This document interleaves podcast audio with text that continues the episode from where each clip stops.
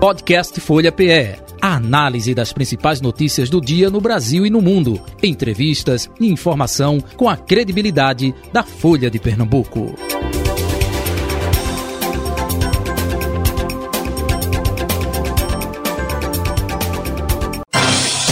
Folha Política. Bem, Folha Política, quarta-feira, 4 de janeiro de 2023. O nosso convidado é João Paulo, deputado estadual pelo Partido dos Trabalhadores. Vamos conversar com ele sobre eh, justamente esse decreto não é, da governadora Raquel Lira, que está gerando, se leu uma confusão, não é? É, inclusive a reunião que está acontecendo com o secretariado agora no Palácio do Campo das Princesas. A governadora deve, por volta do meio-dia, é, se pronunciar sobre essa reunião, né, que está sendo é, conduzida por ela e a imprensa teve acesso é, agora, de início, né, para fotografia, enfim, e depois ela própria vai é, é, falar com a imprensa. Vamos aguardar. Deputado João Paulo, muito bom dia, prazer revê-lo. Seja bem-vindo aqui em tempo ainda. Feliz ano novo, saúde e paz, tudo de bom, viu? Bom dia, Jota, bom dia, Carol. Primeiro, queria falar da alegria de já iniciar o ano aqui nessa entrevista com seja vocês. Seja bem-vindo, seja bem-vindo. É rádio que eu participei aqui da inauguração da rádio, do jornal, né? Verdade, 2004. 2004, é, e na época como prefeito, né? Isso. E aproveitar para desejar toda, todos que fazem a Folha, o rádio uhum. é, é, e o jornal, feliz ano novo a todos os queridos ouvintes, né? uhum. né? O esse ano promete do ponto de vista federal, com Lolinha lá na presidência da República, show de bola na composição do governo, é o craque é um craque na composição do governo. Totalmente diferente do que foi feito aqui. Né? Você viu que, apesar de Lula ter construído um processo de transição, de diálogo, é, num governo que foi o caos para o Brasil, para o povo brasileiro, o governo Bolsonaro, ele administrou com muita maestria esse processo de transição, conversando com os partidos, uhum no respeito total, um respeito internacional muito grande, né? Mas aqui acredito que não houve essa transição, isso é um erro gravíssimo, não é? Um erro gravíssimo, e agora que se aprofunda ainda mais com um decreto, que, ao meu ver, ninguém está aqui questionando a atribuição da governadora de ter o poder de decisão, uhum. de, inclusive, trazer todos os servidores públicos mas não levou em consideração todos um, um, os poderes que funcionam uhum. na relação entre eles, convênios entre o Tribunal de Justiça, o Governo do Estado, Assembleia Legislativa, é, prefeituras, outros governos até de outros estados, né? E, mais acima de tudo, o, o servidor, que não deu oportunidade nenhuma de o servidor se preparar. Nem um mês foi dado de de, de para o de prazo, o, né? prazo, de tempo, né? né? Mas mais grave ainda é a transferência das atribuições. Porque os secretários chegaram na secretaria, imagine todo um conhecimento né, de um governo do Estado, só de, de gestão do PSB 16 anos, de acúmulo de conhecimento de pessoas com experiências que teriam que repassar esse serviço para outros, né? Então, o caos, ontem eu recebi um telefonema da companheira Beatriz, lá do Hospital dos Servidores, tal caos estabelecido, cirurgias marcadas, compra de medicação, processo de, de, de, de licitações, é, pregões para ser realizado, né? Então, é, servidores que estavam lá, médicos que estavam lá, que vão ter que voltar com toda uma programação de agenda. Então, isso, isso ela já reverteu na, hoje, hoje na, na educação, mas, a meu ver, vai ser revertido a questão dos presídios, por exemplo. Uhum. Né? Como é que vai ficar esse Estado? Então, faltou esse diálogo com os poderes, mas foi também um grande respeito aos servidores que ao longo de muitos anos vem prestando serviço ao Estado. Eu diria ao Estado de Pernambuco, e quando falo Estado de Pernambuco, é as prefeituras e o próprio governo do Estado. O pessoal do IPA está desesperado. Há muitos anos não se faz concursos públicos, né? Algumas secretarias funcionam é, com servidores da antiga Perpat, que foi tudo desalojado. Então, foi uma desarrumação total no, no, no serviço público do Estado de Pernambuco. Né? Espero que essa reunião hoje uhum. ela venha trazer uma alternativa. E eu solicitei ao presidente da casa uma autoconvocação da Assembleia para que a gente possa discutir esse decreto. Os deputados do Estado de Pernambuco não podem deixar o, o povo à deriva, né? Muitas secretarias à deriva. Então, estamos aí nesse esforço no sentido de buscar um diálogo permanente. Eu acredito que o diálogo é, ele é fundamental. Uhum. Você veja, eu assumi a prefeitura em 2000, do governo Roberto Magalhães. Tivemos diálogo com todos os ex-secretários, fizemos uma transição, concluí todas as obras deixadas por Roberto Magalhães, inclusive na inauguração da maternidade do Ibura, que ele tinha deixado 30%, eu convidei-o para a inauguração da obra. Uhum. Em momento nenhum você viu esculhambando aqui Roberto Magalhães, e era um adversário político, né, que eu ganhei a eleição dele. Então, é, é, é muito preocupante a situação em que é Estado está mergulhado. Isso, só para uh, uh, pontuar para o nosso ouvinte, o nosso espectador também que nos assiste pelo youtube.com.br Folha de Pernambuco e Instagram e Facebook no arroba Rádio Folha PE, é, o decreto editado pela governadora Raquel Lira com a exoneração de todos os servidores comissionados foi republicado na edição desta quarta-feira. Hoje, portanto, dia 4 de janeiro de 2023, no Diário Oficial de Pernambuco, para acrescentar uma nova exceção. Equipes gestoras das escolas regulares, técnicas e de referência da rede estadual de ensino, né? Lembrando que durante a terça-feira, ontem, dia 3, após a primeira publicação do decreto, servidores de escolas questionaram sobre a continuidade de seus gestores. Só para pontuar que houve eh, essa modificação nesse aspecto, né? É, houve é, posicionamento isso, do Tribunal de Justiça, Tribunal de isso, Contas. Isso, né? ô, ô, João Paulo, só para situar também o nosso ouvinte espectador, é, é um processo normal de você montar uma equipe nova e não continuar com a equipe anterior, porque é um cargo que requer confiança. Isso acontece em prefeituras, não é? mas o que vocês estão reclamando, e o senhor especificamente que quer com relação até uma convocação extra da Assembleia Legislativa, é justamente no aspecto eh, do imediatismo. Eh, Ranilson eh, Ramos, do Tribunal de Contas do Estado, diz que isso deve ser cumprido, que é uma decisão eh, de um decreto, mas que por ele deveria ser revisto o prazo, indo até o dia 31 de janeiro. É a sua opinião, é um pouco disso também? Só explicando para o nosso ouvinte. Eu acredito que cada situação é uma situação. Né? Ela tentou dar um, um tratamento, um choque, como se chama em economia, um, um, um choque heterodoxo. Choque heterodoxo.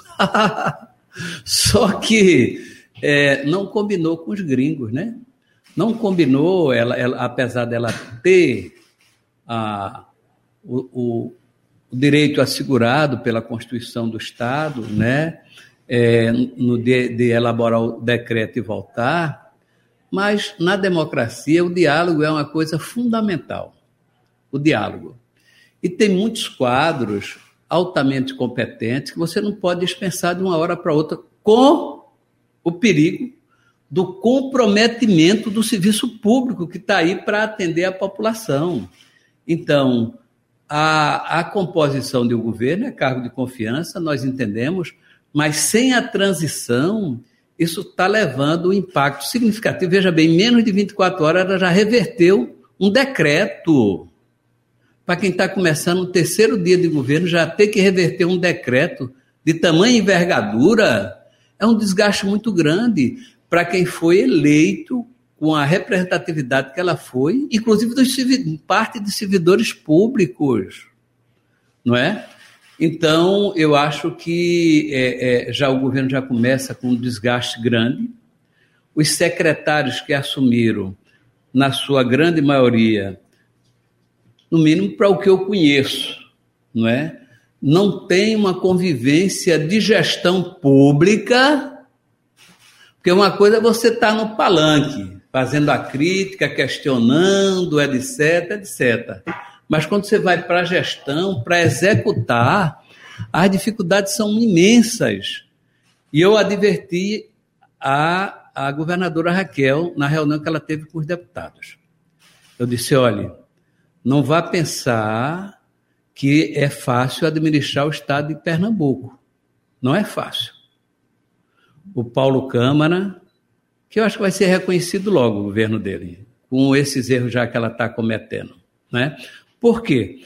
Porque governar um estado pobre, um dos estados mais desiguais do Brasil, e Paulo Câmara ainda teve o azar de pegar quatro anos do governo Bolsonaro, que perseguiu Pernambuco.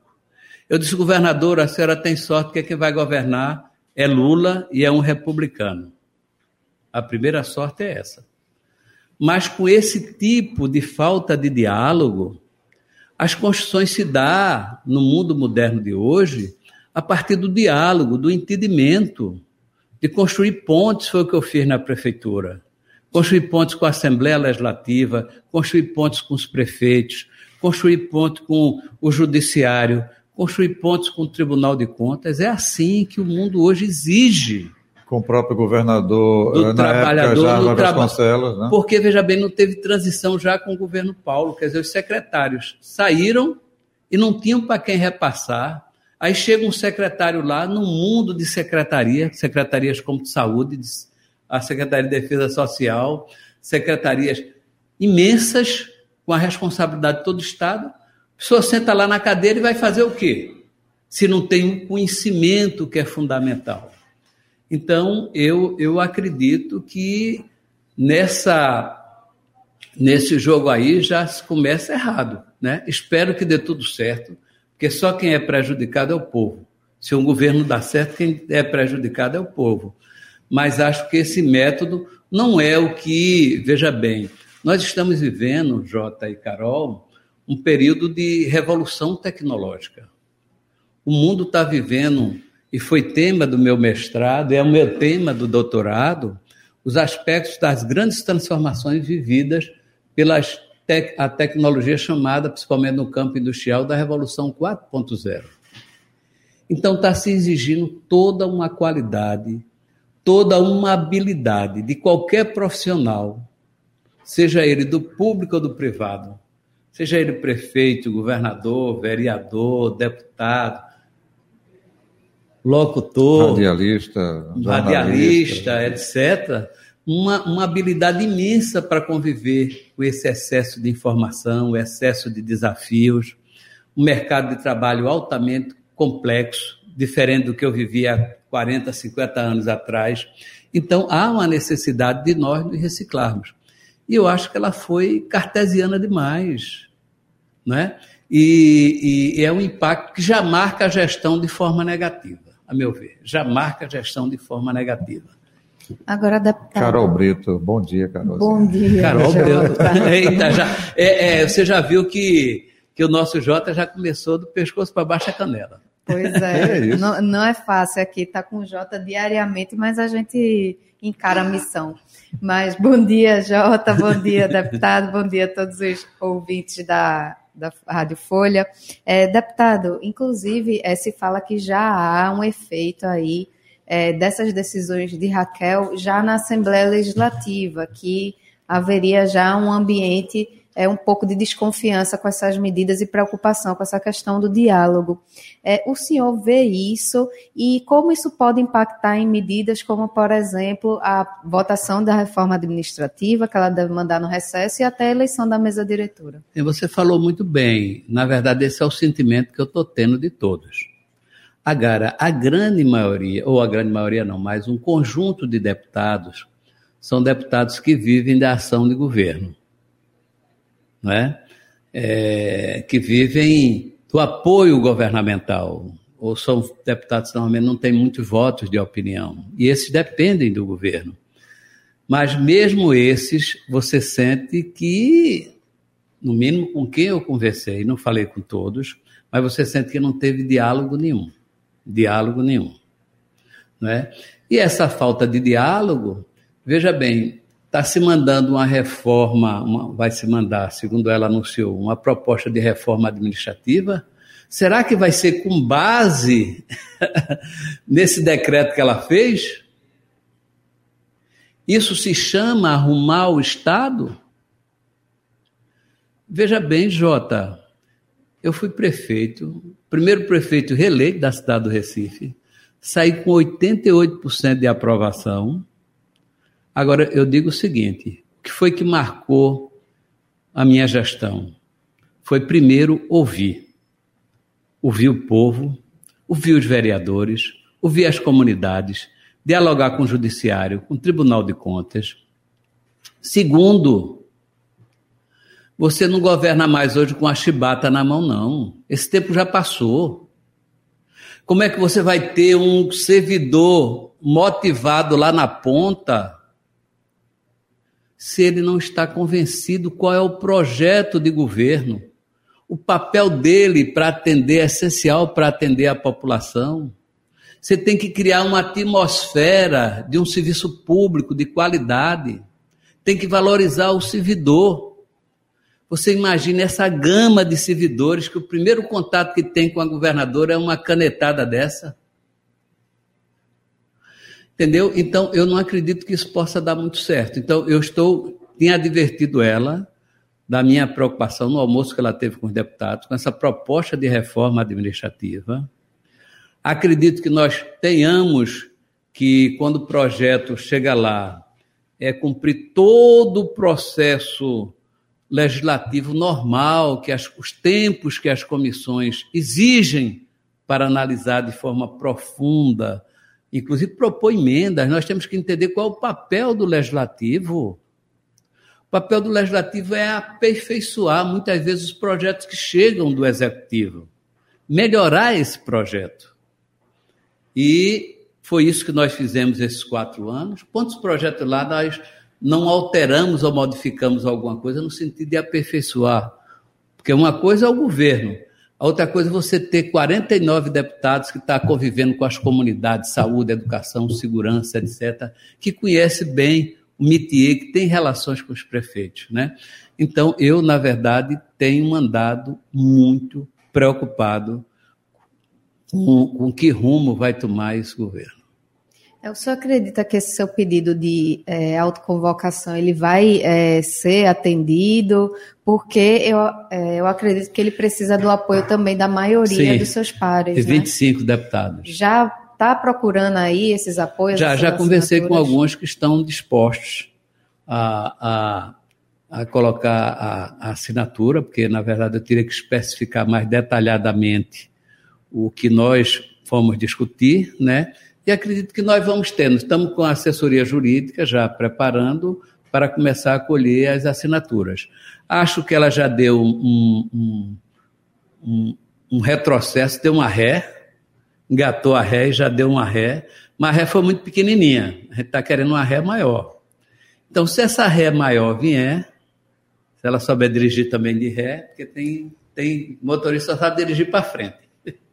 Tem motorista que não sabe dar ré é um perigo de bater. Então, espero que ela saiba dar uma ré e, no mínimo, aqueles setores que são essenciais para o funcionamento do Estado, do Judiciário e do Tribunal de Contas, ela possa dar uma ré, que não seja nem necessário uma, uma autoconvocação da Assembleia para discutir esse tema. Eu fiz como último recurso para garantir o debate, né? Mas espero que ela aprenda a dar uma rézinha aí que eu acho que é um desgaste já começar com a ré no início do governo. Uhum. É, é, desculpe, é, Carol, até aproveitando, é, se falava que ela poderia fazer uma convocação extraordinária da Assembleia né, para essa a questão administrativa, né, a reforma administrativa.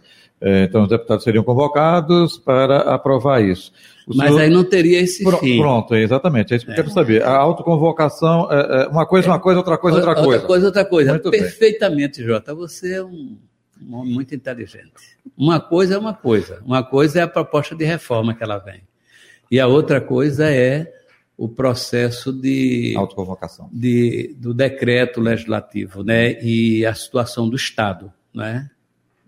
É, deputado, como é que se vê essa questão da relação também com outros órgãos, né? Porque essa decisão de voltar todos os servidores é, cedidos afetam aí a prefeitura do Recife estima mais de 100 servidores. Criou um mal-estar generalizado. mal-estar generalizado, né? Um mal-estar generalizado que ele não se dá muitas vezes de forma implícita, porque é, no mínimo as decisões que estão se tendo, como foi a do Tribunal de Contas, é no sentido de prorrogar por um ano essa decisão para que o, os órgãos né, de Estado possam se adaptar. Ela vai aceitar ou não? Não sei. Não sei. Pelo início da ré, que foi pequenininha, eu acho que vai ter uma tendência, se houver o bom senso, se houver o bom senso. Pelas declarações dela, eu acredito que não. Deu ré só na educação, pelas declarações dela. Mas vamos esperar que dê uma ré maior, entendeu? Quais seriam essas réis aí, deputado, para ela manobrar bem aí e ajustar esse... Não, eu acho que ela vai ter que dar uma ré em relação ao Tribunal de Justiça, ao Tribunal de Contas, às secretarias importantes que sem esses cargos não vai ter o, o funcionamento. Então, cada um talvez tenha um tempo para essa transição. Mas essa transição, a meu ver, tem que ser feita sob o perigo de um grave prejuízo ao serviço público, né? que no caso ela é a responsável agora e não pode mais agora é, responsabilizar Paulo Câmara.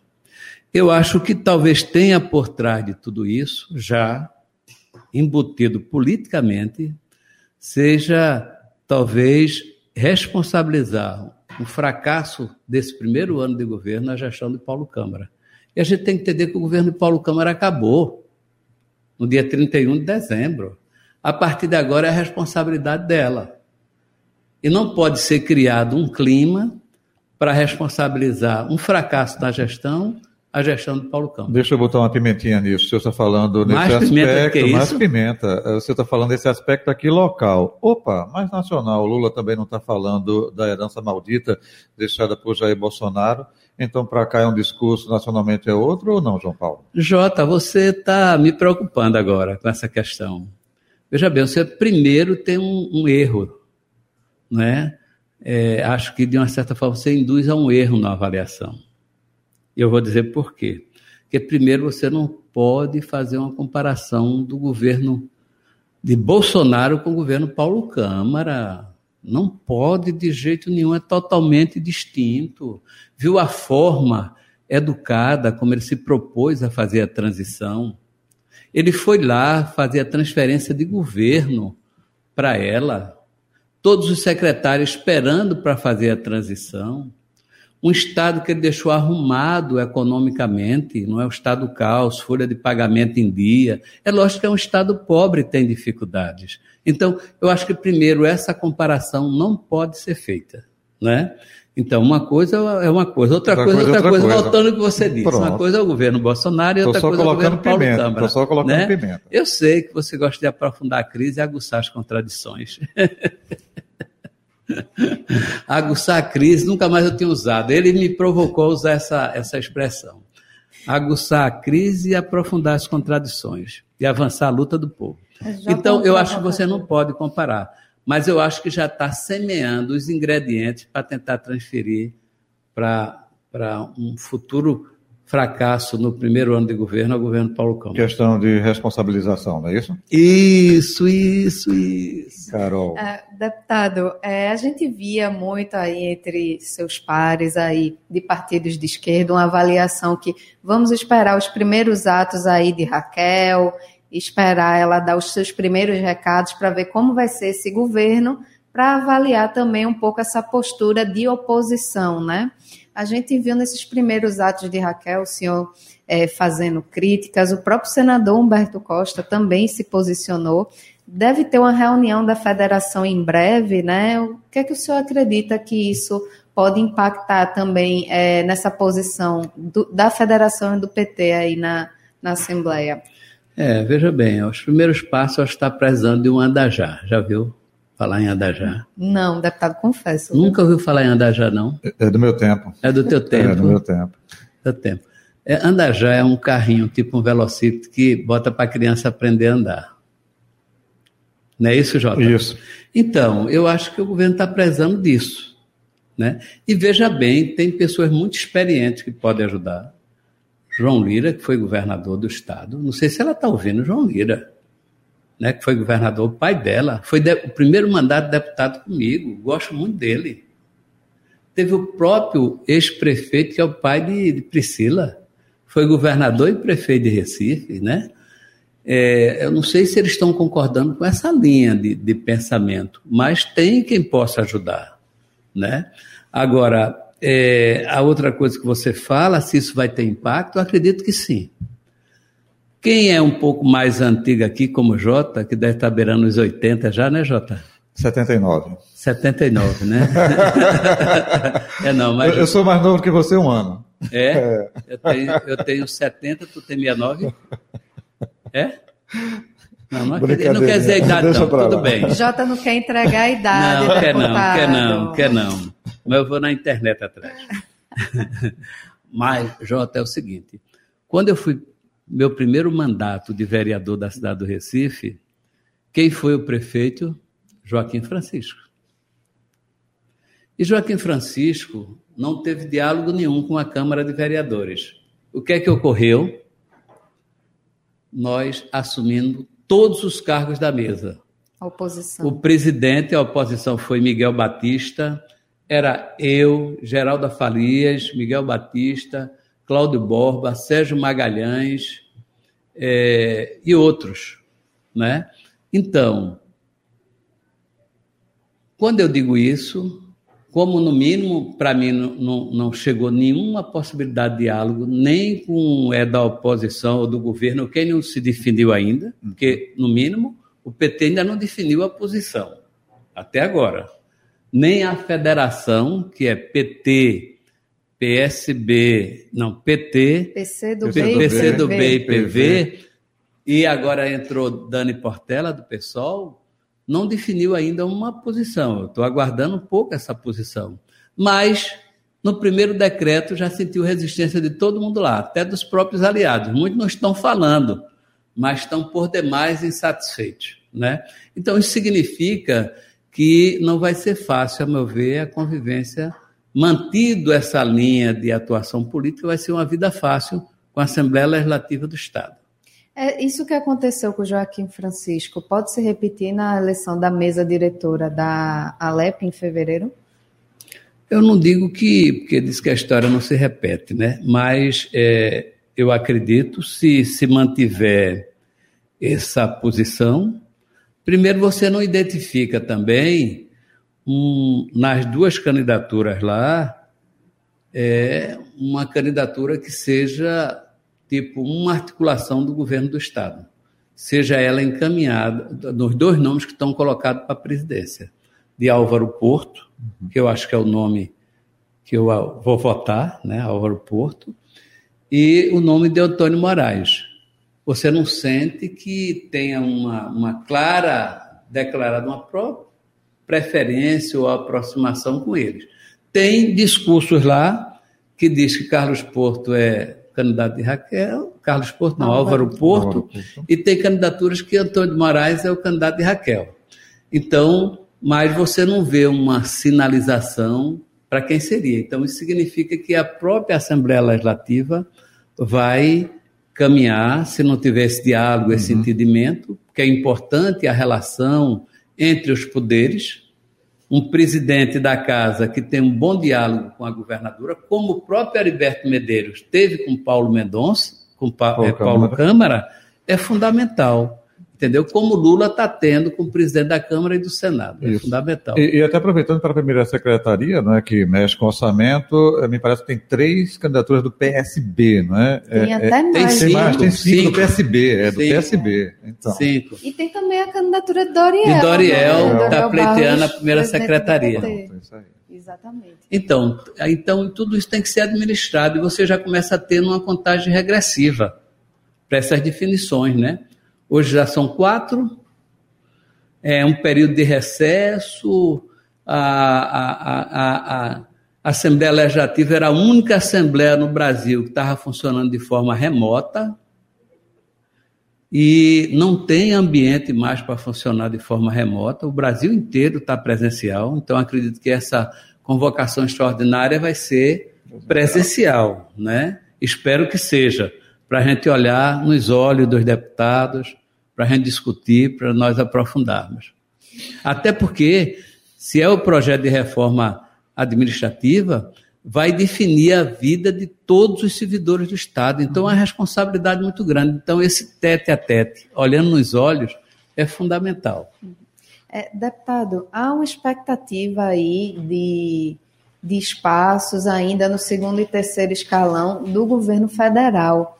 É, o PT de Pernambuco aí tentou emplacar o nome de Carlos Veras né, para um, um, ministério, acabou é, não conseguindo, mas há ainda expectativa de que o PT de Pernambuco pode ter algum cargo aí nesse segundo ou terceiro escalão? Deixa eu, deixa eu completar a pergunta, mais uma pimentinha também. É, é, João Paulo, como fica? É, com é, deputado mesmo ou não? Pode, é, de repente, estar aí nessa lista de segundo ou terceiro escalão, até porque é, o senhor presidiu a Sudene, não foi? É, superintendente. superintendente da Sudene no governo Dilma Rousseff. Veja bem, nós estamos iniciando um processo, né? Eu acho que Pernambuco está muito bem representado. Nós temos, veja bem, Luciana Santos, André de Paula, Tadeu Alencar, Zé Múcio. Então, do ponto de vista da representação de Pernambuco no governo federal, está claro. Agora, é lógico que a representação do PT, do, dos filiados do PT, está muito bizonha. Não tem ainda.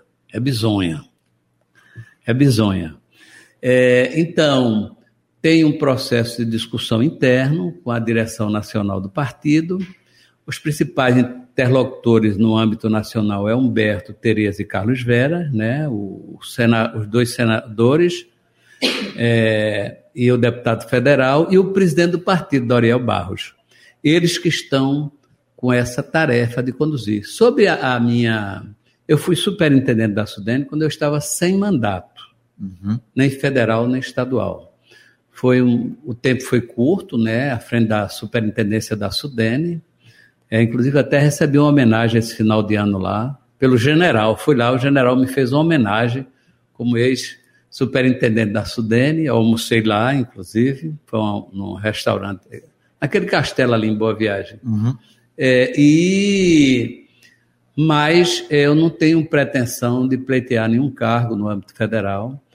Estou fazendo o que eu gosto muito, mandato de deputado estadual, até porque esse é o meu quinto mandato, para quem não sabia, de deputado estadual. Então, tenho uma experiência, tenho uma, um acúmulo de experiência. Só esse ano eu fiz mais de três, o ano, a legislatura passada eu fiz mais de 300 pronunciamentos, todos de muita qualidade, frisando questões do Estado, no embate efetivo ao governo Bolsonaro, né? as pautas sociais, né? E eu acho que finalizou isso com um projeto aprovado da uso medicinal da cannabis, animal e humano, né? Então eu pretendo continuar lá, não tem nenhuma, nenhuma pretensão, até porque eu dei uma atrasada grande no agora, eu sempre tive uns prazos à frente do doutorado, aí atrasei um pouco uhum. com a eleição. Aí estou vendo como é que eu vou administrar ainda essa questão. E fora a agenda política, né? Eu estou sempre nos conflitos sociais, etc. Então, é uma agenda muito pesada. Então, não tenho essa pretensão do, de assumir Do cargos. ponto de vista pessoal, João Paulo é mais importante. É o PT é, na Assembleia Legislativa. E até, e até, por essa iniciativa sua de autoconvocação, isso já o credencia caso o PT vá para a oposição oficial como líder da oposição na casa ou não? Não, não, não, não tenho pretensão de ser líder da oposição, não, né? Acho que primeiro tem, tem que ser vencida a preliminar. Nós vamos para a oposição ou não? não? Não é uma decisão minha, é uma decisão coletiva do partido, né? É, e depois, decidido quem dá a oposição, o conjunto dos partidos que vai fazer essa oposição é quem vai indicar, não é? é eu, é, eu, assim, não, não gostaria de cumprir essa tarefa de estar na liderança da oposição. Não, não gostaria, né? É, faria isso se fosse uma atribuição, uma delegação é, do partido, uhum. né? Porque eu acho que é, ser líder da oposição, você tem que se dedicar a ser uma oposição competente, atuante, articulada, como no caso também de ser líder do governo, né? Exige muita responsabilidade. Então, eu tenho, como eu tenho outras prioridades a cuidar, né? Mas vamos discutir ainda no, no, no conjunto dos partidos é, que vai discutir, até porque você veja bem, dentro da federação tem deputados que apoiaram Raquel. Dentro do PSB tem em torno de quatro ou cinco que apoiam Raquel. Então não tem um quadro ainda definido do que vai ser a oposição. Né? A minha preocupação também é não ter oposição. Aí vai ser uma coisa mais complicada. Apesar de o governo estar tá atraindo a oposição. Uhum. Carol, para finalizar. Né, Jota, se é. até 2024 ele continua sem pretensões, né? Até porque ele foi um dos mais votados aí no Recife como deputado, então quem sabe, né, vai ter alguma missão em 2024. Isso, né? Algo que é, também traga mais visibilidade, né? O mandato de João Paulo na Assembleia e por aí vai, né? Agora ele ficou em silêncio. Agora, uma coisa, uma coisa, outra coisa, outra coisa. Uma coisa, uma coisa outra coisa, outra coisa. João Paulo, muito obrigado pela sua vinda, participação, Jota, sucesso, Carol. saúde paz, tudo de bom, hein? Olha, eu já vi que o nosso amigo aqui é rubro-negro, ele combinou comigo. É, Micael Moraes. Micael, Micael. Micael joga bola também, Micael? Não. Não, né? Diferentemente né? do atacante do esporte que foi para a Itália, né? O Micael, é né? É isso, né? Eu já vi que hoje aqui eu sou minoria. Mas agradeço viu? a vocês, quero desejar, aproveitar para desejar um grande ano novo para vocês, Idem. um grande trabalho que a emissora cada vez cresça mais, o jornal cada vez cresça mais, um trabalho competente que vocês já fazem. E, para me despedir, Jota, eu quero dizer a você que eu tinha pensado em tirar um, um recessozinho, mas eu tenho muita dificuldade de descansar. Né? Então, foi por isso que Carol observou que nas minhas mídias estão dizendo que eu estou tirando uns dias para recarregar as baterias, né? Foi fake news, foi adaptado? Foi não, foi não, foi foi a necessidade do momento, não é? A necessidade. Eu acho que os servidores públicos de Pernambuco merecem respeito. E eu imbuído na, na representação de eleito pelo povo, inclusive representando os servidores públicos também do Estado, eu tenho a obrigação de defender e não só os servidores, mas acima de tudo um serviço público, um serviço público de, de qualidade, com a valorização dos servidores, porque é assim que eles podem dar a melhor contribuição. Okay. Vamos apagar a postagem então, viu, deputado? então deixar para um dia aí após essa Legal. confusão acabar. Legal, gente. Tudo de bom para vocês, deputado João Paulo. Muito obrigado pela atenção de sempre aqui com a Rádio Folha. Carol, um abraço para você e até amanhã, se Deus quiser, nesse mesmo horário. Um abraço, Jota. Até amanhã. Final do nosso Folha Política. Podcast Folha PE. A análise das principais notícias do dia no Brasil e no mundo. Entrevistas e informação com a credibilidade da Folha de Pernambuco.